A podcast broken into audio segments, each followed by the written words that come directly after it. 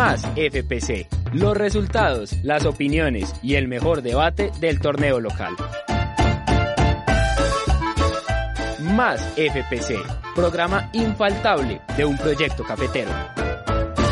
Un saludo muy especial para todas las personas que se conectan a esta hora con Más FPC, su programa favorito para hablar de todo lo relacionado con el fútbol profesional colombiano, con la Liga Betplay, con los colombianos en el exterior, con la Copa Libertadores y sus participantes cafeteros, todo lo que tiene que ver con el fútbol colombiano. Mi nombre es José González y para empezar a hablar de todos los temas polémicos, interesantes, debatibles, informativos de los que tendremos hoy, tengo a mi lado izquierdo, una vez más, como no puede faltar, ya se está volviendo costumbre, esa silla ya tiene su nombre, Diego Molina. ¿Cómo estás, José? Al, a, la, a, la, persona que va a debutar en Más FPC también un gran saludo. Gracias, ya después van a saber quién, quién es. Pero no dañen la sorpresa. Pero sí. Ah, pero nadie, pues no conocen mi voz aún, entonces. Ah, bueno, es una sorpresa. Todo, todo, todo, sigue siendo una sorpresa. Sí, sí. Feliz porque en realidad polémicas hubo, buenos partidos hubo, quejas también hubo y hasta preseleccionados hubo. Exactamente, Diego. Hay de todo de todo. De todo para empezar a hablar. Semana un poco decepcionante para los equipos colombianos en el marco de la Copa Libertadores de América.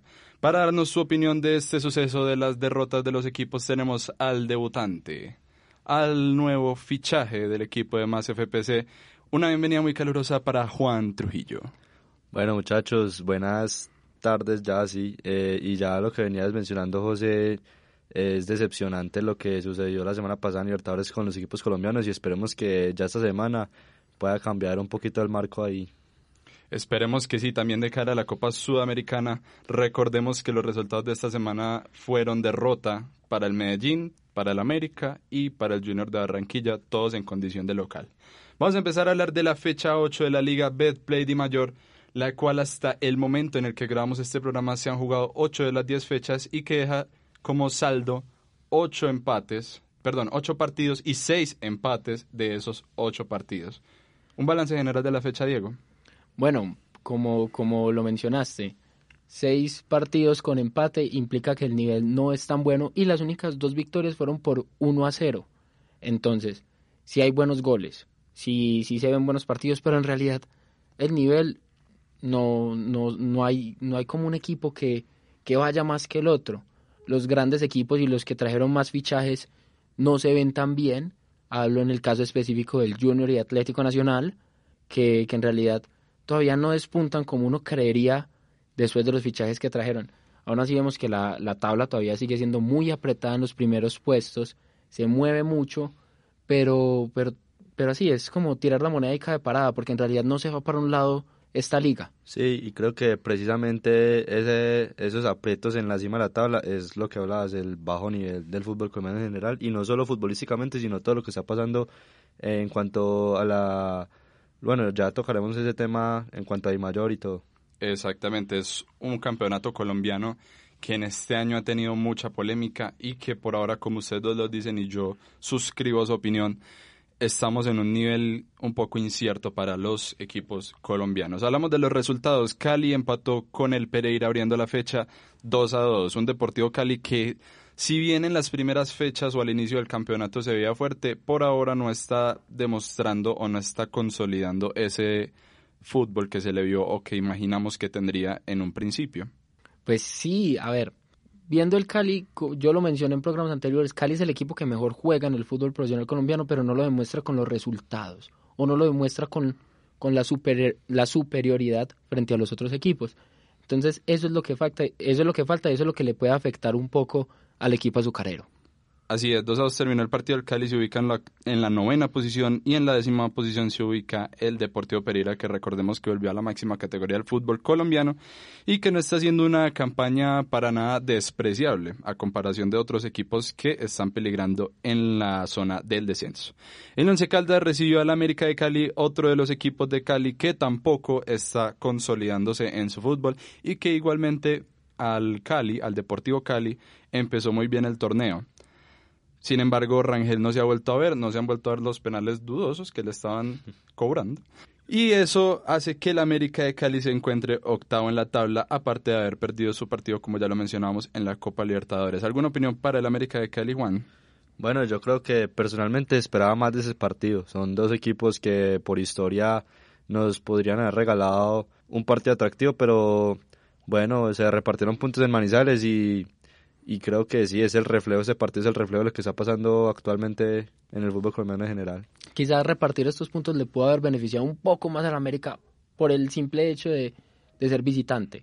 Lo que dicen Sí, mucho, sí. lo que dicen mucho, ganar de local, empatar de visitante para hacer una buena campaña. Aparte que lo que decíamos de lo apretada que está la Liga Betplay de Mayor es que el América, si bien se ubica octavo después de este empate, está a tres puntos de la cima del torneo. Entonces, como lo dices Diego, sumar de visitante, así sea un punto, siempre será un factor fundamental. Ya hablamos de dos de los equipos que comparten el tercio o la terna de los clubes del fútbol profesional colombiano que no han perdido ni un solo partido en esta Liga Betplay de Mayor jugada la fecha 8. Estos equipos, como ya lo mencionábamos, son el Once Caldas y el Cali, aparte del Tolima. Pero en el caso del Once Caldas cabe la particularidad que de todos los partidos que ha jugado, que en total son ocho, han tenido seis empates, dos victorias y cero derrotas. El Once Caldas se ubica séptimo en la tabla y el que lo sigue, su máximo perseguidor, fue su rival de turno, el América de Cali. Uno de los principales platos de los juegos más atractivos de la fecha se dio en la ciudad de Medellín, un partido que estuvo peligrando por las contaminaciones de la ciudad, por las condiciones, se diría que atmosféricas, ambientales. Y tuvo como ganador, para mí, sorpresivamente, al Independiente Medellín. Sorpresivamente en el sentido de que el Medellín viene con una carga de partidos muy difíciles, muy importantes. Y Millonarios quizás no la tiene tan pesado, pero está mostrando un rendimiento bajísimo en la Liga Betplay. Sí, es triste la verdad porque personalmente esperaba más de Millonarios. Están estrenando técnico, Gamero lo hizo muy bien esos últimos semestres con el Tolima y creo que es recordar lo que, o bueno, es una opinión personal, creo que a Gamero no se le da muy bien con los equipos grandes. Estoy es lo que es lo que sucedió con el Junior en su momento y ojalá pueda subir el nivel Gamero porque realmente esperaba más de él. Pudiendo ver un poco este partido, yo les digo que sinceramente el eh, Millonario se vio muy mal. O sea, Sí. se puede haber comido tres goles facilito. Sí. Y lo que, lo que ocurrió es que no, no, no pasó esos tres goles porque Fariñez sigue siendo un gran atajador y un gran arquero dentro del equipo. También cabe mencionar que a Millonarios no le pitaron un penalti que para mí fue lícito, fue un toque de Andrés Ricaurte contra el tico José Guillermo Ortiz en la segunda parte del partido, que pudo haber cambiado obviamente la historia de este, de este partido. ¿Qué Así ocurre? Que, que me parece que aunque, aunque Medellín tiene una agenda muy atareada y ha tenido partidos muy difíciles, funcionó, le fue bien, este resultado le ayuda a tomar aire para lo que se viene, lo que se viene es Boca Juniors, el equipo que recientemente salió campeón en la Superliga Argentina, entonces debe prepararse muy bien y yo creo que se le va a servir, al menos anímicamente, para que el equipo pueda participar y pueda hacer algo en Vienen Copa inflados, Libertadores. Vienen inflados los Ceneices. Sí, vienen con un envío anímico importantísimo y yo sé que después de la liga van a querer es ganar la Copa, un título que se les ha escapado en las últimas temporadas y que a pesar de haber ganado la liga, yo siento que el hincha Ceneice quiere la Copa Libertadores. Se habla de una posible eh, medida contra el coronavirus de jugar a puerta cerrada en la bombonera. Me parece algo impensable, pero que puede darse, puede darse. Ya vemos el caso en Italia en donde hoy el Comité Olímpico Nacional de Italia suspendió toda actividad deportiva en el país de la bota. Si bien obviamente la situación en Italia es mucho más preocupante que digamos en Argentina, son medidas que deben contemplarse para prevenir eh, mayores sucesos, sobre todo en esta parte del mundo. Pero por el bien del fútbol, del espectáculo y de todos los que amamos ver este deporte, uno espera ver la bombonera a reventar. Sí. Millonarios solo ha ganado un partido de los siete que ha disputado por liga y se ubica en la posición 17. Pésima campaña para el equipo embajador, que recordemos que a estas alturas del año, el año pasado, estaba empezando su rumbo hacia el récord de puntos que hizo, eh, los 50 puntos, si no estoy mal, que cosechó, que al final no sirvieron mucho, pero al menos estaba entre los primeros lugares, si no estoy mal, de primer lugar. Yo quiero hacer una pregunta rápida. Pregunta. Después de ocho fechas, después de ver cómo juegan los equipos, porque ya podemos dar un análisis y una radiografía de los equipos colombianos, ¿ustedes creen que al equipo de Gamero le va a dar para llegar hasta los cuatro clasificados? o lo podemos dar por muerto? Para mí no le va a dar. Juan. Sí, yo creo que ya con este nuevo formato, antes como pues sabíamos, clasificaban eran ocho y pues ocurría unos cuadrangulares, ¿cierto? Ya hemos visto que equipos que empiezan horrible, como es el caso de Santa Fe el semestre, creo que fue el semestre pasado o hace dos, El semestre pasado. que, que comienzan con una campaña horrible y por cosas de, del fútbol se, se inflan y, y logran clasificar. Creo que este no es el caso con Millonarios. Eh, comparto con José. No, no veo a Millonarios compitiendo en esos cuatro primeros puestos. Retomando el caso del rival de turno del equipo de los Millonarios, al Medellín le pasó algo similar, que fue que la liga, en ese caso la liga Águila del semestre pasado empezó muy mal, cambió de técnico con Aldo Bobadilla, no perdió un solo partido y no le alcanzó. Y eran ocho los clasificados, ahora son cuatro y Millonarios no solo está, está nueve puntos de la punta y está siete puntos del cuarto, no solo tiene que recortar esa distancia, sino que tiene que esperar que los 16 equipos que están delante de él les vaya peor que él. Entonces, es un torneo muy corto. Es que faltan ya 12 fechas. Estamos ya casi en la mitad. Entonces, yo siento que no le va a dar a Millonarios. Debería concentrar sus esfuerzos en la Copa Sudamericana. Millonarios, perdón, Millonarios sí, se ubica en la decimoséptima posición Mientras que el Medellín está un décimo en la liga, este sí considero yo que tiene todavía posibilidades de meterse en la pelea del título. El Bucaramanga empató con Junior, un Junior que también viene de capa caída hace varias fechas. Eh, se empieza a ver como las fisuras que hay en el equipo. Borja esta semana se le veía muy molesto por el partido de Libertadores, eh, diciendo que le robaron. Después salió a decir unas declaraciones que son declaraciones que yo considero que no hay que darse, menos como él las dijo, y siento que para el hincha tiburón cayeron muy mal. ¿Cuáles fueron esas declaraciones, Juan? Eh, Borja salió a decir eh, con respecto a los equipos brasileños que en su época, en lo correcto, ¿cierto? Cuando Sí. jugaba en Nacional eh, no sucedía lo que está lo que está sucediendo en estos momentos con su nuevo equipo, con Junior, que con Nacional iban a, al Morumbí, jugaban contra Sao Paulo y les ganaban con estadio lleno y que no estaba sucediendo lo mismo con el Junior. Creo que lo que vos decías para el hincha tiburón no son las palabras en el momento que debió haber expresado y que, o sea, no en ningún momento deberían ser expresados.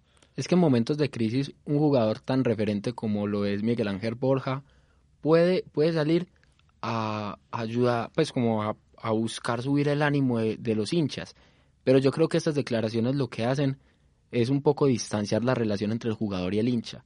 Y bueno, hay que recalcar que en este partido contra el Bucaramanga metió el gol de cabeza, pero el Junior se fue perdiendo y lo pudo haber perdido en los últimos minutos con un remate que pegó en el travesaño de por parte del Bucaramanga. Y a ver, este partido tuvo muchas cosas que uno puede revisar.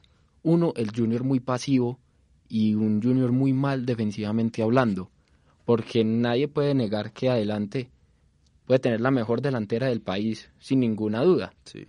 O bueno, se la pelea con algunos equipos de, del país, pero atrás deja muchas dudas y lo salvó el arquero Viera. No recuerdo, no sé si vieron la Sí, tajada que, que hizo el arquero Viera, que ahí se da cuenta que es un arquero de nivel y de talla mundial. Que está de cumpleaños, ¿no? Esa fecha, Eh, tengo entendido. No sé, puede, puede estar equivocado. un feliz cumpleaños para Viera.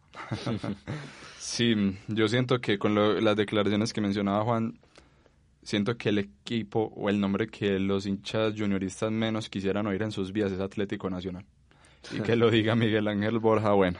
Bueno, el Junior se ubica en la sexta casilla, todavía con posibilidades, como no. Y el Atlético Bucaramanga se encuentra en la posición número 14. El Chico, otro de los ascendidos para esta Liga de Play de Mayor, se encuentra en la decimoctava casilla y empató eh, su partido frente a Alianza Petrolera que se ubica quinto. Otra de las cosas que dice lo dura y apretada que es la Liga de Play, que el quinto puede empatar con el décimo octavo. A partir de este partido, todos los partidos del domingo, excepto el último, terminaron 2 a 2. Chico, como se los decía, 2 a 2 con Alianza Petrolera. Envigado, 2 a 2 con Río Negro. Casualmente, estos equipos se enfrentaron hace 8 días y también terminó 2 a 2. Y el partido de la fecha dominical nacional visitaba al Santa Fe. Un partidazo, considero yo.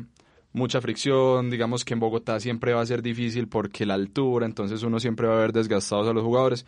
Pero sí, un primer tiempo dominado por Santa Fe, un segundo tiempo considero yo un poco más nacional montado en el partido. eh, primero lo ganaba uno, después el otro, bueno. Un partido con muchas emociones. Diego, ¿qué pudiste ver de Santa Fe y de Nacional 2 a 2? Bueno, en realidad la presentación que dio el equipo de Santa Fe fue bueno porque lo apretó, hizo jugar mal a Nacional. Sobre todo en el primer tiempo. Sobre todo en el Muy primer bien, tiempo. Santa Fe. Eh, Santa Fe, Santa le tenemos que dar la, la ficha de la virtud al equipo que presionó e hizo que el juego de Nacional se viera muy mal. Mm. Porque a decir verdad, aunque en el primer tiempo el equipo de Verdolaga se fue victorioso por 1 a 0 con un gol que considero yo de otro partido del Rifle Andrade, porque en realidad no se veía de dónde podía llegar el gol. Sí. Em, Para mí ese gol, perdóname que te interrumpa, tiene mucha responsabilidad del arquero. sí. Para mí... Los yo- arqueros fueron responsables. Sí, sí, en lo, uy, no cuadrado, pues háblame de eso, por favor. Pero en ese gol de Castellano siento que se tira precipitadamente. Un paso al costado y tirar se le alcanza. Porque no iba ni con la potencia ni, bueno. Bueno, uno lo que- nunca sabe. Bueno, pues, lo que uno- ocurre es que uno puede ver en la posición del arquero que él está cuidando obviamente su palo y el, y el remate sí iba muy hacia la esquina, sí iba muy difícil, Ujú. pero con el espacio que tenía y con el tiempo yo creo que podía haber hecho Dar un poquito más. Sí, sí. O sea, uno lo dice aquí desde afuera, Bueno, con la tranquilidad. sí. Pero, pero sí, para mí pudo haber hecho más. Bueno, y ya, ya más adelante en el segundo tiempo Atlético Nacional se paró un poco mejor y se paró un poco mejor porque su figura jugó en la posición que debe jugar.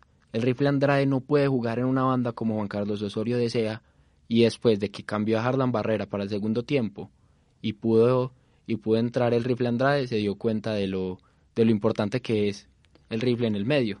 Sí, y comienzan a pasar las fechas y ya comenzamos a ver a, a jugadores como el rifle que se están empezando a apropiar de la camiseta. Eh, en la semana, el domingo, bueno, ayer, eh, se fue con un doblete y con la frialdad que marca el penal. Creo Oh, que Valiente. sí, eh, mente fría, la verdad. No me lo esperaba, me esperaba un, un remate cruzado fuerte y, o sea, para rescatar un empate y, y picarla como la picó, yo no, yo no la hubiera hecho. Yo era esperado un riflazo. Muy mal chiste. Más comedia. Listo. Más comedia. Bueno, no, realmente Santa Fe ha sido el único equipo, considero yo, de esta Liga de Play que ha hecho ver muy mal a Nacional en el primer tiempo, por lo menos. En el segundo se recuperó un poco más Nacional y sacó la casa de porque es el primero en la Liga Betplay de Mayor. Sin embargo, Santa Fe se ubica en la tercera casilla. Para resaltar, yo consideraría que el Rifle Andrade está siendo el quizá el mejor fichaje de lo que va del fútbol colombiano. Que quizás Nacional puede tener el poderío ofensivo más importante de la liga. Lo discuto con el Junior, pero digamos que Nacional tiene un poco más de variante. Tiene lo que hablamos Diego y yo, creo que en el, en el programa pasado, tiene hasta dos equipos y suplentes para esos dos equipos. Y esto se refleja en la tabla de goleadores donde Gustavo Torres, Jefferson Duque y el Rifle Andrade se ubican de segundos en la tabla detrás de Rangel y el Loco Valdés, que si no estoy mal ayer se fue expulsado de Santa Fe. Entonces esto habla mucho del poderío ofensivo nacional, que evidentemente es el equipo más goleador de la liga Betplay. Tolima le ganó 1-0 a Patriotas. Tolima es el último equipo de la terna de equipos invictos en esta liga Betplay. Y el martes, o sea mañana, ya que estamos publicando esto el lunes, juegan Jaguares Cúcuta y Equidad contra el Pasto. Equidad un equipo bastante raro que se ubica 15 en la tabla, pero es el segundo equipo con más goles a favor en la liga y el equipo con más goles en contra en la liga. Entonces, por lo menos espectáculo asegurado con Equidad, sí hay. Esperemos a ver cómo le va al Pasto, que si gana su partido se pondrá en la primera ubicación del torneo. Terminando la Liga de Play, pasando a temas más polémicos, hay que hablar de la Asamblea Extraordinaria de la DIMAYOR que se llevará a cabo el 11 de marzo y que viene cargada con muchísima polémica. Nosotros rescatamos algunos de los temas que seguramente se tocarán en la Liga de Play y vamos a hablar un poco, a debatir un poco, a analizar un poco sobre cada uno de estos temas. ¿Cuál es el primer tema, Juan Trujillo? Primer tema que se habló en la asamblea fueron acerca de los cinco cambios, que es un tema, como ya venías diciendo, polémico y la mayoría de equipos estuvieron a favor de ello. Eh, solamente Nacional y Junior se opusieron a, a, esta, a esta propuesta. Y hoy en día vemos que es una propuesta que casi todos los equipos quieren tumbar. Sí, porque, a ver, cinco cambios para un partido profesional siento que son muy pocos. Y yo siento que el G20, como le llaman ahora, de esos, de esos equipos que toman las decisiones en la I mayor, yo creo que no, no vieron en realidad el conflicto que pudo haber sido aprobar esta, esta normativa. Eso. Los únicos que se opusieron, bueno, Nacional y Junior, porque saben que ellos pueden tener, como ellos tienen más banca, obviamente eso los puede perjudicar. Pero se ponen a ver y, y a decir verdad, queda muy corto. Si, si hay una lesión, o si hay, en, bueno, Dios no quiera que exista una lesión grave como lo que ocurrió en el partido de Millonarios Medellín, Ugh, terrible. eh, y no tienes un jugador por esa posición, te toca inventar. Eso no pasaba cuando habían, ¿cuántos? ¿Siete, ocho cambios? Siete. Siete. Siete cambios, Bueno, siete cambios no, siete suplentes. siete variantes, sí, Sí, siete suplentes. sí, Porque uno podía llevar al menos uno por posición o al menos un jugador que se pueda mover en diferentes posiciones. Ahora con cinco es muy difícil, ya, ya están pidiendo mucha polivalencia. Exactamente, sobre todo que una convocatoria de alrededor de 23 jugadores no tiene sentido que hayan cinco suplentes, porque son 11 Sí. de cancha, 5 en la banca y los otros Siete. 16. Uy, ¿cómo, Diego? Muy bien. Los otros 7 jugadores, pues, al calentar una silla en el palco, no, no tiene mucho sentido desde un principio y a- aplaudo que Nacional y Junior tengan la seriedad suficiente para desde un, por- desde un primer momento decir qué medida tan absurda. Siguiente tema para hablar en la Asamblea de Mayor Diego. Bueno, en esta asamblea también se va a comentar que los presidentes de La Equidad, Santa Fe y Cortuluá se están quejando últimamente y públicamente también sobre el dinero de los derechos de televisión internacional no les ha llegado. Así es. ¿Qué está pasando? Es un desorden el fútbol colombiano, es lo que venía diciendo en general. O sea, yo creo que a esas alturas, eh, con una buena administración, el fútbol colombiano era para que estuviera codiándose en cuanto a nivel futbolístico con el argentino y en su momento se llegó a ver que Nacional, eh, con una buena administración, eh, fue el mejor de América. es que en cuanto a infraestructura, la de Colombia debería ser de las mejores. Para mí, en infraestructura es mejor que la Argentina. Que por ejemplo, los estadios en Colombia, en términos generales, están mejor dotados, son más actualizados, obviamente por el Mundial que se vivió aquí sub-20 en Colombia. Y en cuanto a tecnología, también deberíamos estar mejor. Pero pasan cosas como este tipo de errores infantiles. A ver, Javier Hernández Bonet y el profe Peláez denunciaron esto públicamente, que cuando se firmaron los contratos para distribuir la televisión internacional a nivel mundial, se contrató con una empresa ficticia de Estados Unidos, con una empresa que en el momento no está constituida y por lo tanto en ese momento esa plata está embolatada. Eh, como lo decía Diego, los presidentes de la Equidad Santa Fe y Cortuluá ya salieron a decir esto públicamente, que nunca les ha llegado ninguna plata de, de transmisión internacional. Y el presidente de la I Mayor sale a decir, Jorge Vélez sale a decir que todo está bien, que no pasa nada, que eso se está tramitando. Uno de los tantos enredos de la I Mayor, lo que llaman algunos las dimayoradas. Sí, son, son actos de negligencia de Jorge Enrique Vélez. Total, decir que todo está bien, no, no, Jorge No Enrique está. Vélez, no está bien. Todos vemos que no está bien. Otro de los temas más polémicos que se ha tratado hasta la fecha y que yo siento que aquí en este programa nos han escuchado decir hasta el cansancio es el arbitraje en Colombia. No solo las quejas van contra el VAR como nosotros lo hemos manifestado, sino contra el propio arbitraje y hay dos casos específicos en los cuales se han visto, se han visto involucrados dirigentes del fútbol profesional colombiano. Por una parte, el dueño, porque ya no se le puede decir presidente, de Río Negro y por otra parte, el caso que protagonizó Pimentel. ¿Qué pasó, Diego? Bueno, Pimentel salió muy enojado después del último partido en que le empatan a su equipo en el último minuto y se despoja en Twitter. Pero tremendo. Se despoja en Twitter, empieza a hablar sobre todo lo que está pasando y hace unas denuncias Graves. gravísimas. Muy no, no, es que no son graves, son gravísimas Sí. porque, bueno, voy a sacar textos de, de su página de Twitter. Hoy los resultados en el fútbol los mandan y los deciden las apuestas, no los equipos. Una. Uno. Segundo, el fútbol en Colombia es al que le ponga más plata. Así está. Mm.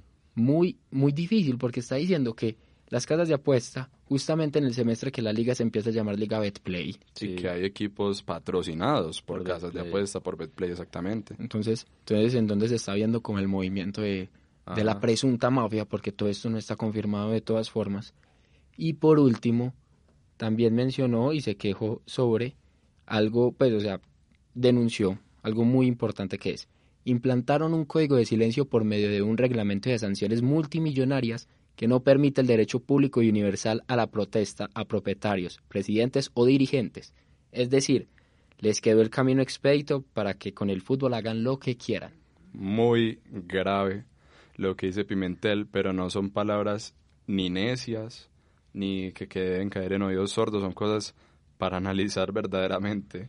Pimentel decía y dijo, si no estoy mal también en Twitter, que ofrece 50 millones de pesos de su bolsillo a la persona que le ofrezca información en donde se ha evidenciado la corrupción en el fútbol colombiano. Videos, archivos, fotos, textos, audios, lo que sea, él va a pagar 50 millones de pesos a la persona que le ofrezca esta información. Ojalá, ojalá que no haya sido solo calentura el partido. Y ya que comiencen a, a despertar, porque es eh, realmente irónico que, que implementen el VAR en el país, pero el arbitraje esté volviendo a, decaer. O sea, bueno, volver no, porque siempre ha sido... Porque no puede estar más bajo. Sí, pero entonces es irónico realmente que traigan el VAR y que el arbitraje no mejore, o sea, todo lo contrario debería suceder, pero bueno, grave es lo que ya habíamos hablado. Totalmente. Eh, siempre lo hemos dicho, es muy raro que una liga profesional de fútbol se patrocine por una casa de apuestas. Ya vemos que en Inglaterra eso está totalmente prohibido. Y como anécdota, como hecho curioso a los amantes del FIFA, prepárense porque la Liga Colombiana no estará en las próximas ediciones del juego de EA Sports. ¿Por qué? Porque en Canadá no se pueden promover las casas de apuestas eh, por medio de los juegos. Entonces el vínculo entre liga y EA Sports se ha roto por ahora.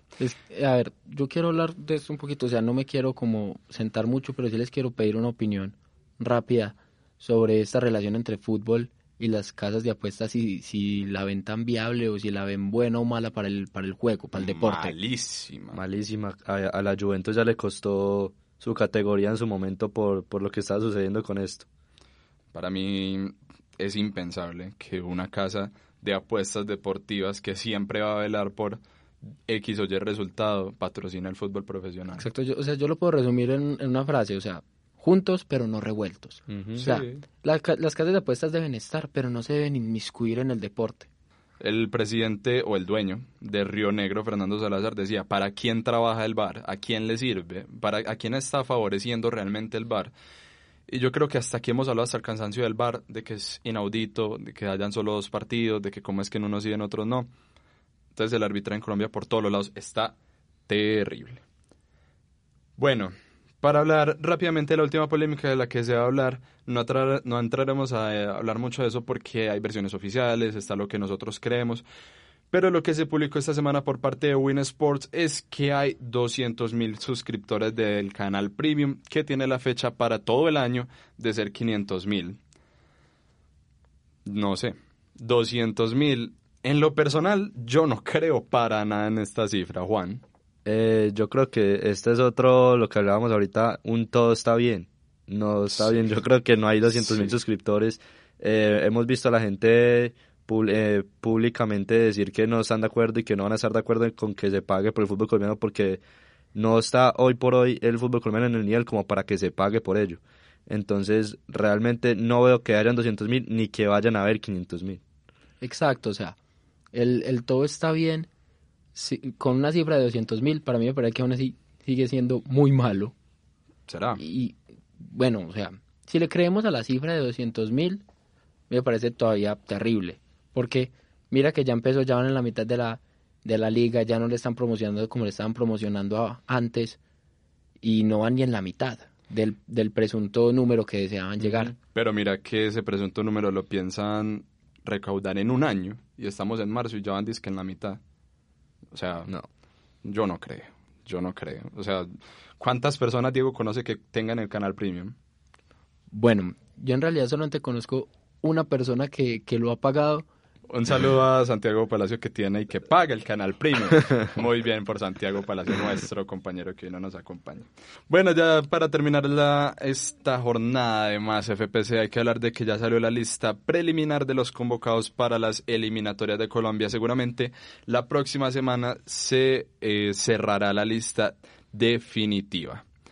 Tendremos en la delantera los que ya sabemos que iban a ir, Falcao, Duan, Muriel, y quizás la sorpresa pasa por John Córdoba, que está haciendo un gran trabajo en Colonia de Alemania, y Rafael Santos Borré, que fue el goleador de River en la Superliga Argentina. Bueno, también dejaste atrás dos nombres como Alfredo Morelos y Sebastián Villa en la delantera. Sí. Y yo, y yo quiero mencionar eh, los nombres de los, de los defensas que también hay, hay movimiento. Ajá. Tenemos a Santiago Arias, que no se sabe qué hacer de él, a Daniel Muñoz, que es la sorpresa, a Davison Sánchez, a Jason Murillo, a Jerry Mina, a Tecillo, a Borja, a Cristian Borja, a Estefan Medina, a Frank Fabra, que vuelve, a John Hanner Lucumí, a Johan Mojica, Eder Álvarez Balanta, que lo habían borrado mucho de la selección, y a Bernardo Espinosa. A mí me faltó entre esos nombres, creo que es una sorpresa para mí que no esté Roger Martínez. Se argumenta que supuestamente por falta de continuidad, pero si es por ese caso, entonces jugadores como Santi Arias eh, no, no, hubiesen sido llamados. James Rodríguez, que es un tema aparte, pero que también digamos que por falta de continuidad podría entrar en esa lista. Pero son jugadores que personalmente Roger Martínez eh, ha demostrado que ha sido importante para la selección. Y, y me sorprende que no esté. Estoy totalmente de acuerdo, Juan, con lo que decís. Recordemos que la situación de Roger en México es bastante complicada, ya que al principio de la temporada dio declaraciones diciendo, sea como sea, me quiero ir ya para Europa. Y los hinchas americanistas y la directiva del club mexicano dijeron, ah, tenés muchas ganas de irte, no, no estás contento aquí. Bueno, entonces no jugás en toda la temporada y no jugado en toda la temporada. Por otra parte, hablemos rápidamente de que los arqueros son David Ospina, Álvaro Montero de Tolima, que vuelve después de su suspensión, Iván Arboleda y Camilo Vargas. Y los volantes son Wilmar Barrios, Mateo Zuribe, Jefferson Lerma, James Rodríguez, Juan Fernando Quintero, me parece súper que Quintero vuelva a la selección, uh -huh. Víctor Cantillo, Steven Alzate del Brighton, quizá una, un nombre no tan conocido para algunos, un poco sorpresivo, Juan Guillermo Cuadrado, que considero yo que es el que mejor presente tiene de cara a la selección Colombia, Jairo Moreno y Jorman Campuzano. En términos generales, buenos nombres, hay buen presente en el momento de los colombianos, van los tres de Boca, los delanteros Duan está muy bien, Falcao volvió a marcar y asistir en esta fecha. Santos Borré. Santos Borré terminó de goleador, goleador David Ospina por primera vez en muchos años viene con continuidad a la selección, así que hay un buen número para enfrentar a Venezuela. Recordemos sí. que la máxima figura de Venezuela, el que está en la MLS, ¿cómo se llama? El delantero del, Atal, del Atlanta, goleador histórico del Atlanta. Joseph Martínez. Martínez. Joseph. Joseph Martínez, gracias, Juan. Está lesionado y no participará de la convocatoria del equipo. Entonces es una buena oportunidad para que nosotros los colombianos y nuestra selección haga una buena presentación de cara a lo que viene para Qatar 2022. Les agradezco mucho a ustedes estar hoy conmigo en Más FPC. Su compañía siempre será gratis, siempre serán bienvenidos acá para hablar del fútbol profesional colombiano. Recuerden que pueden seguirnos en nuestras redes sociales como másfutbol.med, en nuestro canal de YouTube Más Fútbol TV, en Twitter, en toda parte. Nos pueden escuchar por Spotify, por Evox, por Apple Podcast y saben que siempre nos encontrarán a las 7 de la noche todos los lunes para hablar del fútbol profesional colombiano, de nuestros colombianos en el exterior y de todo lo relacionado con este deporte tan hermoso con un tinte cafetero. Nos vemos en una próxima edición para hablar de muchísimo más fútbol y de muchísimo más FPC. Más FPC. Los resultados, las opiniones y el mejor debate del torneo local. Más FPC, programa infaltable de un proyecto cafetero.